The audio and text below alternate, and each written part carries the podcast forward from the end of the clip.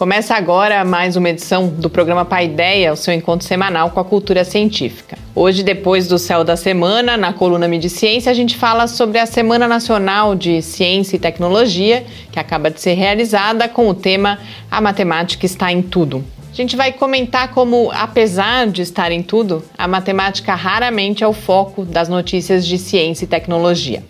Nossa entrevista de hoje tem uma convidada muito especial, a professora Tereza Cristina Cerdeira, da Universidade Federal do Rio de Janeiro, com quem a gente tem a felicidade de uma conversa durante uma rápida passagem da professora Tereza Cerdeira aqui por São Carlos. Fique com a gente. Começa agora o seu encontro semanal com a cultura científica. Programa Pai Ideia. Ciência, informação, conhecimento e muito bate-papo no seu rádio. Apresentação: Adilson de Oliveira, Mariana Pezzo, Gustavo Rojas. Uma realização do Laboratório Aberto de Interatividade, LAB, UFSCar e do Centro de Desenvolvimento de Materiais Funcionais, CDMF. Apoio: Fundação de Amparo à Pesquisa do Estado de São Paulo e Conselho Nacional de Desenvolvimento Científico e Tecnológico. Programa Pai Ideia. O seu encontro semanal com a cultura científica.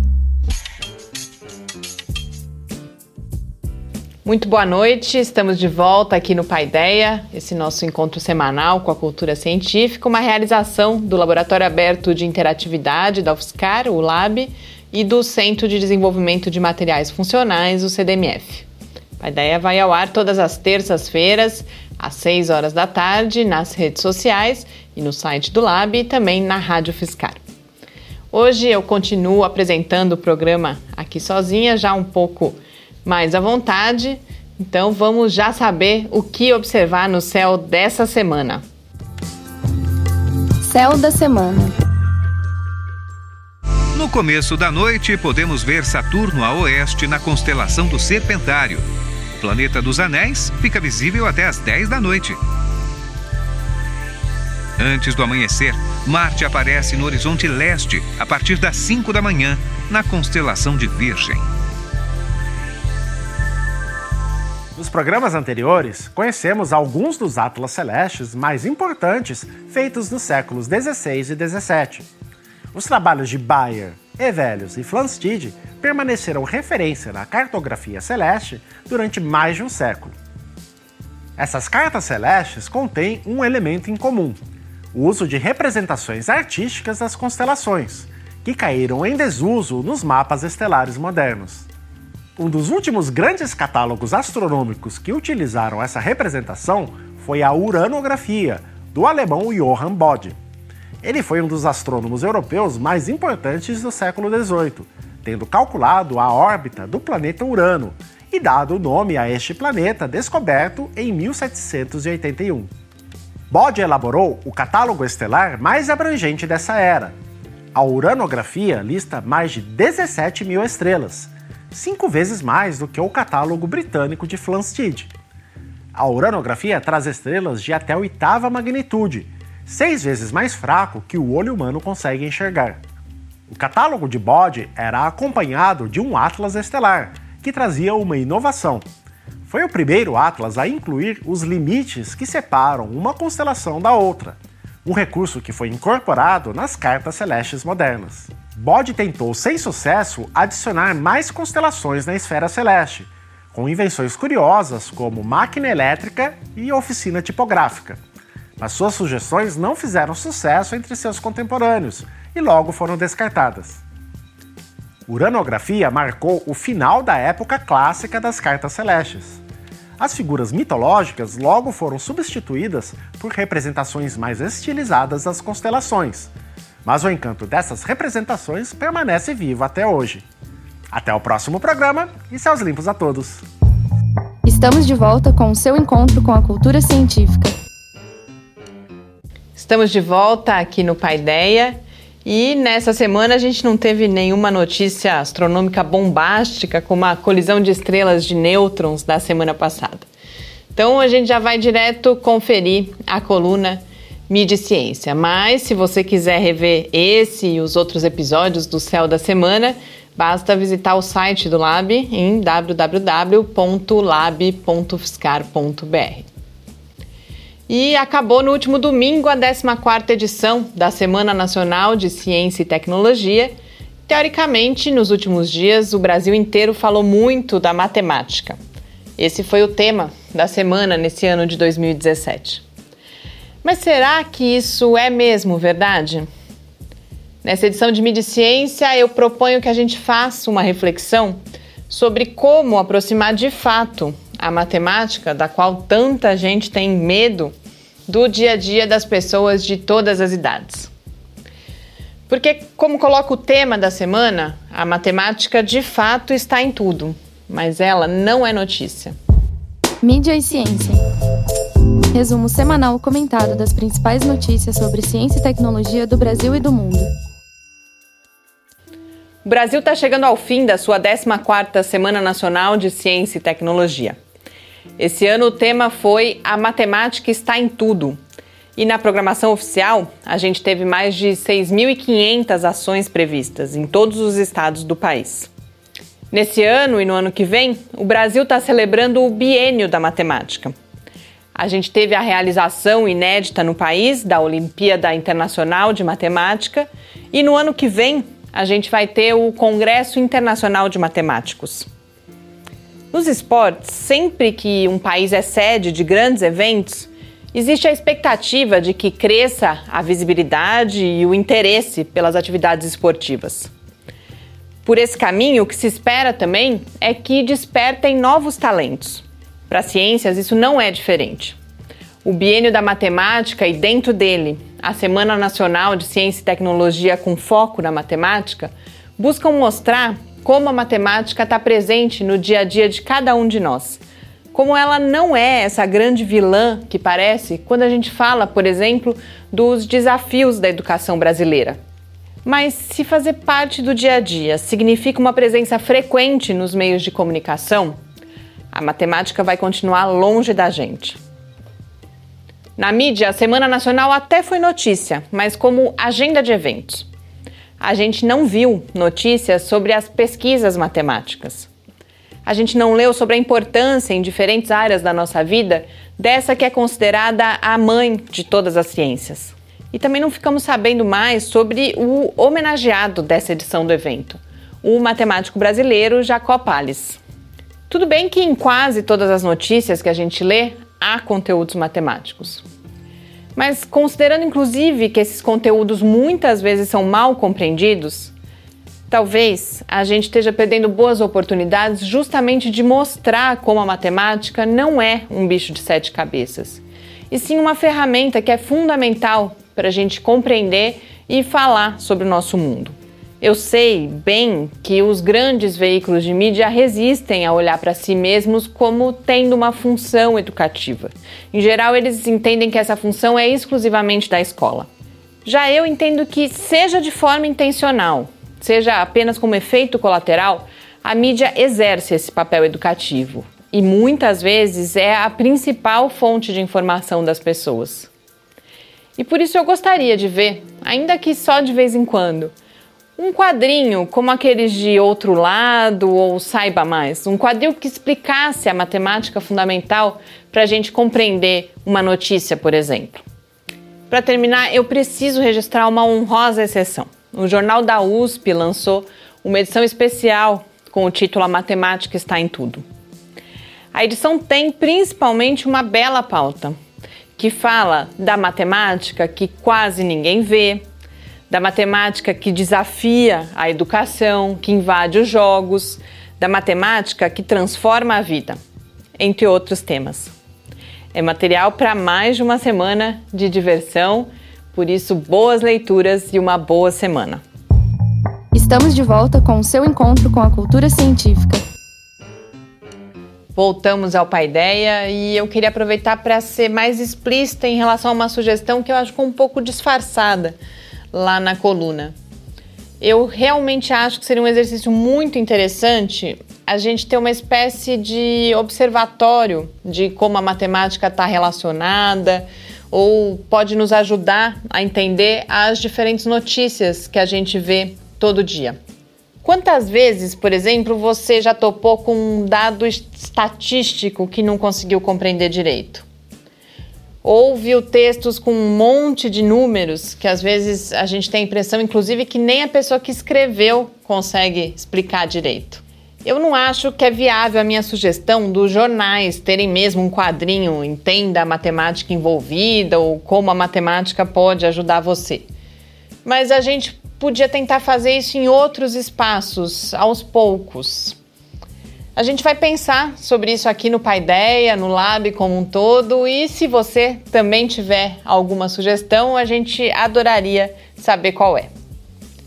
E antes da gente passar para o próximo bloco, eu quero chamar atenção para uma outra notícia que começa a dominar o noticiário, talvez venha a ser o tema, inclusive, aí da coluna nas próximas semanas, que é a confirmação do vírus da febre amarela em um macaco que foi encontrado morto no horto florestal na cidade de São Paulo. O horto foi fechado, o Parque da Cantareira também, e o número de parques fechados já se aproxima de 10. As pessoas que moram ali nas regiões próximas já começaram a ser vacinadas, e é claro que começa a crescer um, um receio de um surto de febre amarela na cidade de São Paulo. Uma coisa importante da gente lembrar é que a febre amarela é apenas silvestre no Brasil desde 1942 ou seja, ela não é contraída em áreas urbanas por transmissão entre pessoas picadas pelo Aedes aegypti. Outra coisa importante é que ela não é transmitida pelo macaco, mas sim pelo mosquito que pica o macaco ou uma pessoa e depois outra pessoa. A Folha de São Paulo publicou no dia 26 uma entrevista com o presidente da Sociedade Brasileira de Virologia. Tem várias uh, informações interessantes ali e nessa entrevista ele diz que a chegada do vírus a São Paulo já era esperada. E sabe qual é um dos fatores que ele aponta como a causa dessa chegada? Os cortes nos recursos destinados à ciência e à saúde no Brasil. Eu quis destacar isso porque a gente vem falando já há um tempo aqui no, no programa que é importante mostrar por que, que o investimento em ciência e tecnologia é importante. E esse é um ótimo exemplo. Bom, e para a gente terminar então esse primeiro bloco antes da entrevista, uh, a gente vai acompanhar um Clique Ciência em homenagem, de certa forma, ao tema da Semana Nacional de Ciência e Tecnologia. A gente confere então o episódio em que o professor Roberto Ribeiro Paterlini, do Departamento de Matemática aqui da UFSCar, fala sobre a formação de professores para o ensino da matemática. A gente volta já. Clique Ciência. Meu nome é Roberto Ribeiro Paterlini, eu sou professor associado da UFSCar e trabalho no departamento de matemática.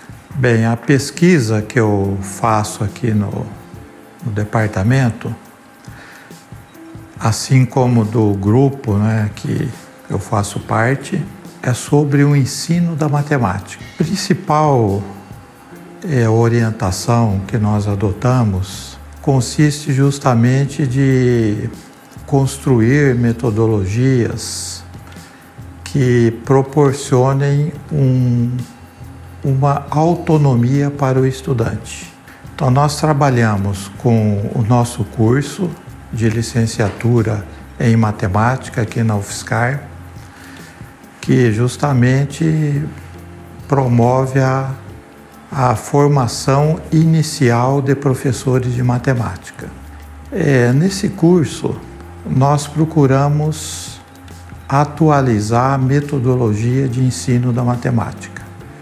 E um exemplo que eu posso dar é um curso de introdução à teoria dos números, que nós fazemos para calouros né, de matemática logo no primeiro semestre, quando o estudante entra. Uma coisa que nós estamos fazendo é justamente evitando dar muitas aulas expositivas. Então, nós procuramos é, orientar o estudante a fazer trabalhos. Então, toda aula é, consiste nisso: uma tarefa, um trabalho, um projeto para o aluno fazer a sua própria construção, justamente aí no caso da teoria dos números. E com isso nós esperamos que ele adquiram um conhecimento né, que não seja apenas dado por outras pessoas. Bem, no que diz respeito à nossa atuação em cursos de atualização de professores, é, nós temos como principal ação os nossos dois mestrados profissionais.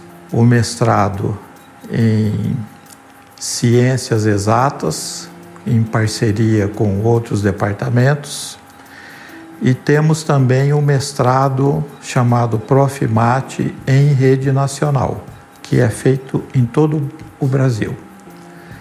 E esses mestrados constituem um, um apoio ao professor em exercício.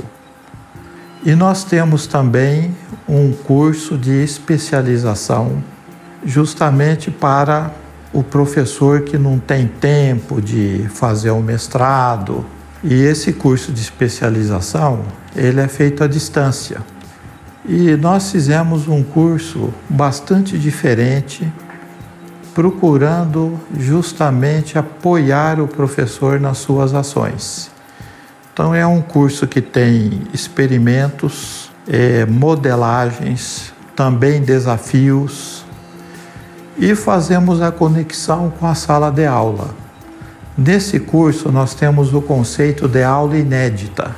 A aula inédita é uma ideia que consiste em orientar o professor a preparar e aplicar uma aula que ele nunca deu, mas ele gostaria de ter feito, com interdisciplinaridade, aplicações, de modo que ele possa se conectar melhor com seu aluno, trazer o seu aluno para é, essa matéria, né, que muita gente não gosta, né, que é a matemática, mas que realmente é muito importante para o nosso país. Estamos de volta com o seu encontro com a cultura científica. Entrevista. Estamos de volta aqui no Paideia, já com a presença da professora Tereza Cristina Cerdeira, que é professora titular de literatura portuguesa da Faculdade de Letras da Universidade Federal do Rio de Janeiro autora da primeira tese sobre a obra de José Saramago, ainda em 1987, e a gente conversa com a professora Teresa sobre esta e também sobre vários outros estudos da sua importantíssima e rica trajetória desde então. A professora Teresa veio ao UFSCar participar de uma banca no Departamento de Letras e por uma indicação do professor Jorge Vicente Valentim, que foi o nosso entrevistado da semana passada, a gente teve a felicidade de poder ter essa conversa aqui hoje. Então eu aproveito para começar agradecendo em público ao professor Jorge por essa oportunidade e, sobretudo, a professora Tereza. É um grande prazer, uma honra para a gente recebê-la aqui no Paideia hoje. Olha, o prazer é todo meu. Fico mesmo muito honrada de, uh, por esse convite para vir falar sobre o Saramago especialmente e sobre, enfim, o trabalho que eu venho desenvolvendo há 40 anos. A gente não diz muito isso não, porque é complicado, mas há 40 anos na Universidade Federal do Rio de Janeiro. A gente começa então voltando para o começo dessa história, ou para o quase começo dessa história, quando é desenvolvida uh, a tese no momento em que o Saramago ainda não é o Saramago. Eu acho que é importante a gente situar isso, que ele era um escritor de certa forma ainda em começo de carreira, certamente não tão conhecido quanto hoje, e aí você decide estudar a obra, isso resulta nesse livro que a gente tem aqui, inclusive, que é José Saramago, Entre a História e a Ficção, uma saga de portugueses. Como você conheceu a obra e depois, inclusive, o próprio Saramago e toma essa decisão, então, de fazer o doutorado e mais do que isso, de enveredar pelos estudos sobre literatura portuguesa. É, isso é uma história que é rapidamente contada, porque uh, o meu projeto inicial no doutorado era trabalhar com a obra do Cardoso Pires e ah, nesse momento uh, de encontro em Portugal, uh, eu deveria conhecer o Cardoso Pires, a Maria Lúcia Lepec, que é uma grande professora, uma grande estudiosa brasileira, que vivia em Portugal, havia escrito um livro belíssimo. E a sensação que eu tive naquele momento dos 30 anos é: o que é que eu vou dizer além disso? Bom, mesmo assim, era um trabalho, em princípio, o trabalho dela era sobre um livro específico, eu ia trabalhar com outros livros. Do Cardoso Pires. Do Cardoso Pires. E nesse momento, a Maria Lúcia me apresenta, o Saramago tinha acabado de lançar que, aquele que é o primeiro grande romance. Quer dizer, não que uh, o romance anterior uh, seja menos interessante, mas ele passa a ser conhecido a partir da, de uma certa fama, de, um certo, uh, de uma certa importância que o Saramago vai ganhando. Esse livro é O Levantado do Chão. E esse livro nós nos encontramos, ele fez uma dedicatória muito bonita do livro e eu imediatamente nem pude ler. E quando comecei a ler o livro foi fui absolutamente tomada por uma por um encantamento. Uh, assim, uma, uma história engraçada que eu estava praticamente no fim do livro, faltavam assim umas 20 páginas, e a sensação que eu tinha é que eu não sabia se eu queria que acabasse ou que não acabasse. E eu tinha uma filha pequenininha que dizia: Mamãe, você não vai me levar à casa da Ana? E eu dizia: Vovô, mas eu estou terminando o livro. Até que eu desisti e disse: Vou levá-lo. E a casa era longe e levei, e na volta não consegui chegar à casa. Parei literalmente na estrada, abri o livro e terminei de ler. E, e, e, estava, como aliás hoje ainda me acontece quando trabalho esse livro, eu estava literalmente emocionada e quase aos prantos. Bom, é, não é que o livro seja, não tem nada de piegas, mas é realmente um livro muito denso de emoção. E eu fiquei tão encantada que naquele momento eu disse: Uau! Dois anos depois, eh, eu estava ainda no início do doutorado, eh, aparece o Memorial do Convento, e eu disse: Pronto, é, é sobre isso que eu vou fazer. E, e, logo depois, o ano da morte de Ricardo Reis, uh, e eu disse: Pronto, fica aqui. E foi quando eu pensei num, em trabalhar um tema que naquele momento era uma novidade ainda. Uh, hoje não, já é uma, uma questão amplamente estudada, que são as relações entre ficção e história.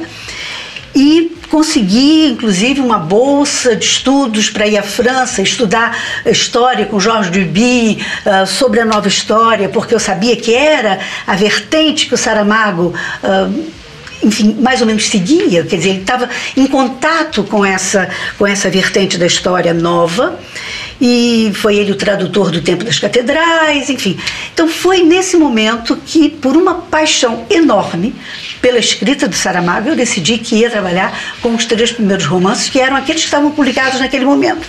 Claro que depois do, do memorial, ele já ganha uma projeção, mas estava longe de ter uma obra acabada, tanto que a tese trabalha com os três primeiros romances. Uh, um pouquinho, meses antes de eu defender, ele tinha lançado a Jangada de Pedra, mas pronto, já, já não entrava no corpus. E foi assim, pronto, ah, que a paixão se, se constituiu e que se manteve também ao longo do tempo. E especificamente sobre a tese que fala dessa relação que você já começa a anunciar de ficção e história, gostaria que apresentasse um pouquinho mais como foi esse estudo, o que você observou e, e, e é, o que exatamente significa para quem não, era, não é da área, por exemplo, você olhar para essa relação entre ficção e história. Pois é, então uh, a grande questão é que a história tinha, quer dizer, a história que se institui como, como ciência no século XIX, uma história positivista, é aquela que Uh, até para fazer face às outras ciências e ocupar o patamar científico, né, se quis ciência. E uh, acreditou, de certo modo, uh, que ela era capaz de chegar à verdade. Quer dizer, era um momento em que era preciso ir às fontes. Não, não vamos mais ser cronistas ou fazer histórias fantasiosas. Não, vamos às fontes. As fontes dão a, a, certeza da verdade. Ora, nós hoje sabemos que as fontes não dão certeza da verdade, as fontes também são construídas, elas também são obra de construção de uma determinada pessoa, eh, de um determinado sujeito, de um determinado tempo. Toda vertente que não começa nos anos 60, mas ao contrário, que tem um primeiro momento de, de revisitação desse o que é que a gente faz como história, é a École des Annales, uh, francesa basicamente, da qual nos anos, a partir do final dos anos 50, uh, ah, novos pensadores que vão constituir aquilo que é a história das mentalidades, a história, a chamada nova história, que vai dar lugar não apenas a uma história factual, uh, sem abolir, aliás, o Duby era um que, uh, quando disseram a ele, ah, pronto, mas os fatos onde é que ficam? Ele escreveu um livro sobre uma, a guerra Dimanche à Bouvine, que é Domingo em Bouvine, sobre uma batalha né, em determinado dia. Mas há um modo de escrever, um modo de escrever que aproxima, sem dúvida alguma, a, a história da ficção. Que o que é interessante é que eu tô, acho que seria um erro imenso transformar história e ficção numa espécie de sopa de letrinhas. Não é porque está escrito na frente que é romance, porque está escrito na frente que é história. Há objetivos diferentes. Sem dúvida, há uma aproximação desses discursos. Ah, a história tende a ocupar aqueles vazios, aquelas lacunas deixadas por um discurso que é ficcional. E a ficção é seduzida pela história. Mas os objetivos de cada uma são objetivos diferentes. Né? Então, não é, não é a mesma coisa. A história, de certo modo, descobre que ela tem um material, sem dúvida, as fontes, que não são abolidas, mas que é preciso perguntar, fazer novas perguntas. E quanto mais a gente faz perguntas, a gente encontra respostas novas. Ah, o Jacques Le Goff, que é um outro historiador é, do mesmo grupo do Duby, ah, tem um texto muito interessante que ele diz: a primeira coisa é descobrir que todo documento é falso.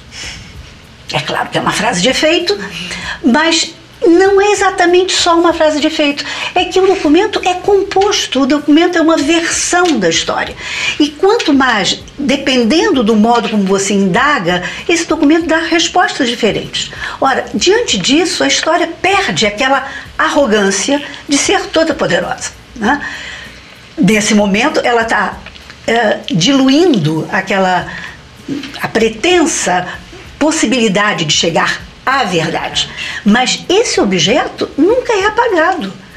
A história não quer fazer ficção. A história quer conhecer, quer enveredar sobre o passado, fazer do passado não apenas, e aí longe disso, um modelo do presente, mas fazer com que o presente revisite esse passado com os olhos do presente. Por outro lado, a ficção, como é que fica? Ela é seduzida pela história, mas ela não vai fazer história. A, a história do cerco de Lisboa não é a história do cerco de Lisboa, ou é uma outra história do cerco de Lisboa.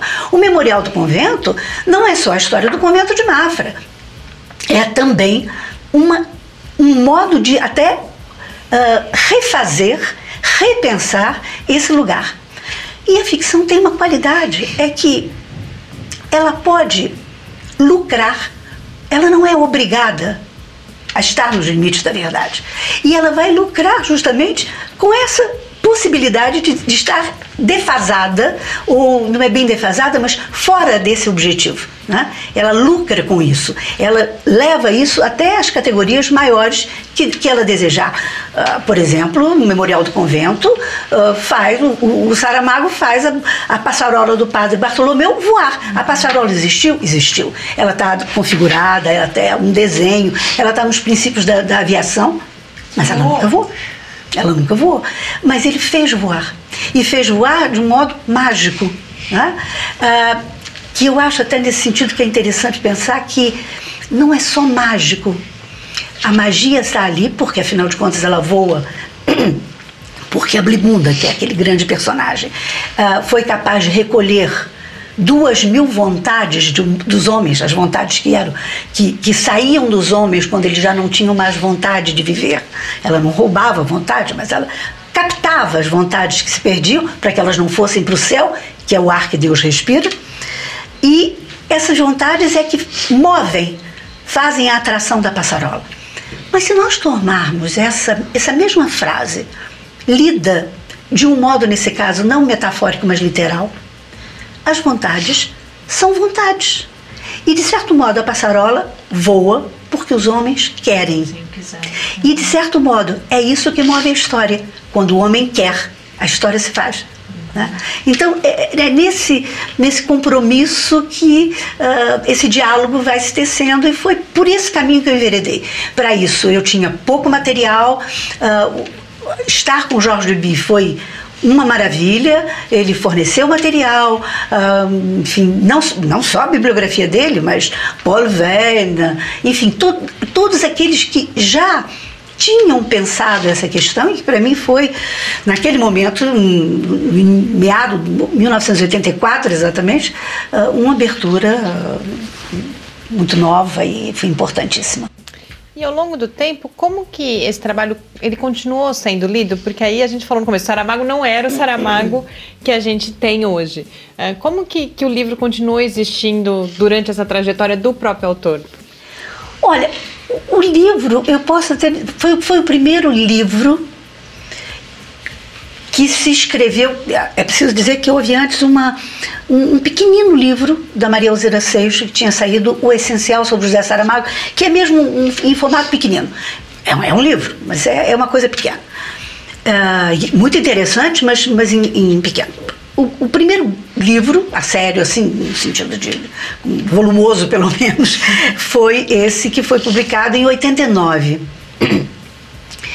E que até hoje me pergunto por que, que eles, a editora não, não, não republicou, ele agora está tá sendo pensado uh, uma republicação desse livro aqui. Ah, no, só teve aquela primeira edição. Só a primeira edição. Uhum. Saíram do, 3 mil exemplares. Uhum. E hoje é, é, muito engraçado, porque é quase uma glória, ele é uma raridade. Com certeza. é uma raridade. Uhum. Porque realmente se tornou um primeiro, uma primeira reflexão alargada sobre uma, um assunto que naquele momento começava, quer dizer, começou a interessar, mas não era aquilo que é hoje. Você tem N hoje, N reflexões sobre literatura e história, a partir do Saramago e a partir de outros autores.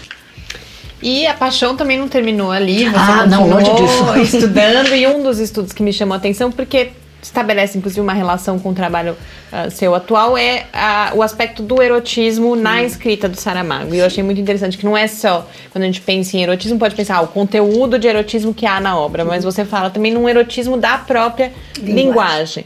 Isso aparece num outro projeto agora, o Eros contra a Melancolia. Mais uma vez, o erotismo não só como tema, mas como estratégia da própria claro. escrita. O que é isso? O que é a gente falar em erotismo na linguagem e esses estudos como um todo, quais são os objetivos, para onde eles estão olhando? É, eu vou começar pelo Saramago claro. e por uma uhum por uma questão que é também amplamente falada, que é a presença do lugar, o lugar do feminino que ocupa, uh, na, na, que, o lugar que o feminino ocupa na obra de Saramago. As mulheres são sempre mentoras, as mulheres são sempre iluminadoras do processo. E há uma consciência da do, do, gozo do corpo, da, do encontro, que é sempre. Uh, aliás, na linha do próprio pensamento do autor, uh, que é um pensamento marxista e que é um pensamento utópico, uh, também há uma certa utopia das relações amorosas. Passamos por aí. É, há, portanto, um lugar que ocupa uh, a, a, o amor, a, o erotismo na, na, obra do Saramago, para além das mulheres serem mentoras, elas são sedutoras, seduzidas e tudo mais.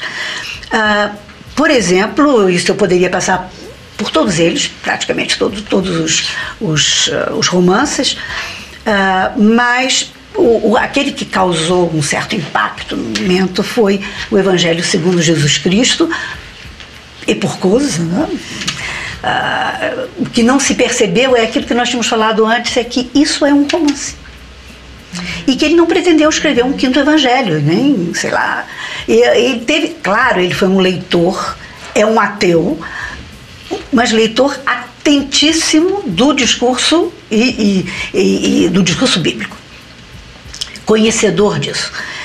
E é capaz de ler, mais uma vez, como se faz com as fontes, né? ler de uma outra maneira. Ele nos surpreende, por exemplo, no Evangelho, e surpreende, eu acho, a qualquer leitor uh, que, sei lá, estudou no catecismo, que um belo dia. Uh, Jesus foi salvo depois que Herodes mandou matar todas as crianças, e o sentimento que passa, porque a, a ideologia é uma coisa muito séria, né? a gente veste a ideologia e acredita naquilo, e a gente diz que coisa boa, Cristo foi salvo, né? Ninguém pensa que milhares de crianças foram mortas. Uhum. E, e, aquelas crianças todas de menos de um ano, que, que, que família, o que, que aconteceu com aquelas famílias? Quer dizer, o modo como ele vai revisitar esse texto é, é um espanto. Quer dizer, é José se dar conta do quanto ele foi violento e injusto e marcado pelo pecado, porque ele vai ser, uh, vai, vai viver dessa maneira. Outro, outro, quer dizer, passei por aí para a gente ver como é que ele é capaz de reverter e nos espantar da seguinte maneira: nunca tinha pensado nisso. Uhum. Né? A questão do feminino passa por aí também. Ele vai encontrar uma personagem, né? Maria de Magdala, a quem ele não dá o nome de Madalena. Né? Madalena nada mais é porque ela era da cidade de Magdala, mas Madalena ficou conotado como prostituta. Não, ela não deixa de ser uma prostituta. E, no entanto, ela é muito mais do que isso. Ela não é só a amante que ele encontra, mas ela é, sobretudo, a mestra. É uma das grandes mestras de Jesus. Ora, a questão que está anterior a essa cena é que Jesus deixa de ser um mestre. Ele é o discípulo. Ele é aquele que aprende. Ele já tinha aprendido com o pastor, aprendeu pouco. O pastor não conseguiu ensinar tudo aquilo que o pastor gostaria de ter ensinado. Não vou me perder por aí, senão fica muito longo. Mas, uh, com Maria de Magdala, ele é realmente hum, aquele que precisa aprender. Uhum. Ele é, uh, tem a figura do discípulo. Eu posso ler um pedacinho? Claro, por favor. É, é uma cena muito bonita. Jesus chega à, à, casa de Maria de Magdala com os pés uh, completamente feridos, uma crosta de, de sangue, e é recebido por ela que a primeira coisa que faz é lavar os pés. Olha, a cerimônia do lava-pés está transposta para esse momento, né? É Maria de Magdala que lava os pés de Jesus e que nada mais faz do que tirar a crosta que impedia a sensibilidade. Né? Quando você tem uma, uma ferida e passa a mão por cima, essa ferida você não sente. Ela retira com água essa crosta. É, é muito metafórica esse, metafórico esse primeiro momento. E depois diz coisas a ele, ele muito encantado com aquela figura de mulher que, que vai passando diante dele. Ela diz uh, que gostaria de conhecê-lo e ele, como um menino que quase era, ele diz: Não conheço mulher. Maria segurou-lhe as mãos. Assim temos que começar todos homens que não conheciam mulher, mulheres que não conheciam homem. Um dia, o que sabia, ensinou, o que não sabia, aprendeu. Diz Jesus: Queres tu ensinar-me? Para que tenhas de agradecer-me outra vez? Dessa maneira, nunca acabarei de agradecer-te, e eu nunca acabarei de ensinar-te. E passando por esse momento, a primeira coisa que ela faz é lavar o corpo né? que é um, um primeiro toque feminino no corpo de Jesus. Mas nada mais é do que lavar o corpo. E diz a ele: deite-se na cama e espere por mim. E o texto diz o seguinte: Deita-te, eu volto já. Fez correr um pano numa corda. Novos rumores de água se ouviram, depois uma pausa. O ar, de repente, tornou-se perfumado e Maria de Magdala apareceu nua. Nu estava também Jesus, como ela o deixara. O rapaz pensou que assim é que devia estar certo. Tapar o corpo que ela descobrira teria sido como uma ofensa. Maria parou ao lado da cama, olhou com uma expressão que era ao mesmo tempo ardente e suave e disse: És belo, mas para seres perfeito, tens de abrir os olhos. Hesitando, Jesus abriu-os, imediatamente os fechou, deslumbrado, tornou a abri-los e neste instante, neste instante, soube o que em verdade queriam dizer aquelas palavras do rei Salomão. As curvas dos teus quadris são como joias. O teu umbigo é uma taça arredondada, cheia de vinho perfumado. O teu ventre é um monte de trigo cercado de lírios. Os teus dois seios são como dois filhinhos gêmeos de uma gazela.